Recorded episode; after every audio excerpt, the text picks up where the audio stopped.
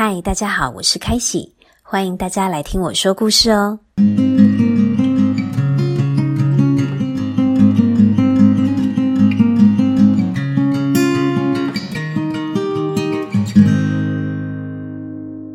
今天要跟大家聊的是做个爱看书、爱说故事的爸妈这件事。最近我的 FB 社团啊、Line 群啊，加入了许多新朋友。说到加入绘本社团的期待，很多人都会留言说是希望引导孩子看绘本，或者是学习如何亲子共读，还有想要更多认识一些好绘本。我自己呢，和儿子共读了六年多，这些问题都是我自己曾经有过的，所以我才到处上课、参加讲座，甚至到自己呢都当了绘本老师、当志工啊、当讲师啊。转眼间，儿子就已经自己呢在一间又一间的图书馆、书店里面可以自己学习、自己去看书了。而他最期待的呢，也不是什么电动啊，或是平板，而是一个又一个的故事。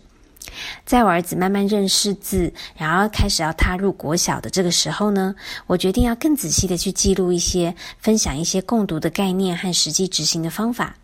其实我不是一个儿童教育专家，只是个英文老师，我也只有一个孩子，不敢说有多少育儿经验，所以各种分享也就是分享而已。希望大家能够跟我多多交流，一起成长。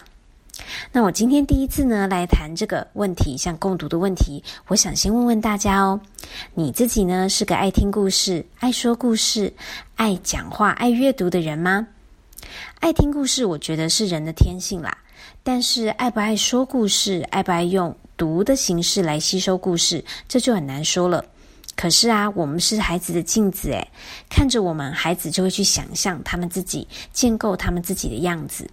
所以，如果我们爸妈自己啊追剧，那小孩当然也会追剧啊，只是他追的可能是卡通啊、动漫之类的。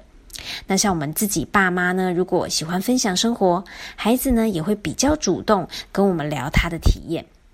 我们自己当爸妈的爱阅读，那么孩子大概很难哦不被耳濡目染。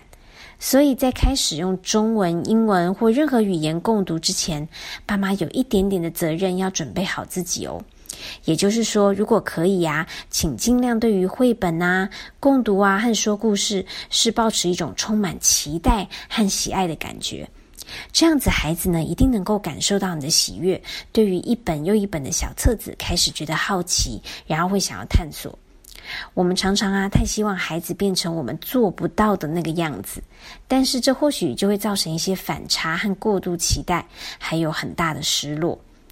我自己的经验是啊，爸妈自己先开始呃自己的绘本探索之路，有空呢就在书店啊、图书馆啊多找一些绘本来看。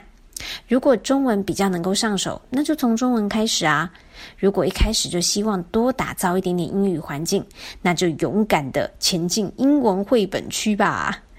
爱看书的爸妈很难没有爱看书的孩子哦，所以我们一起加油吧！Let's get started.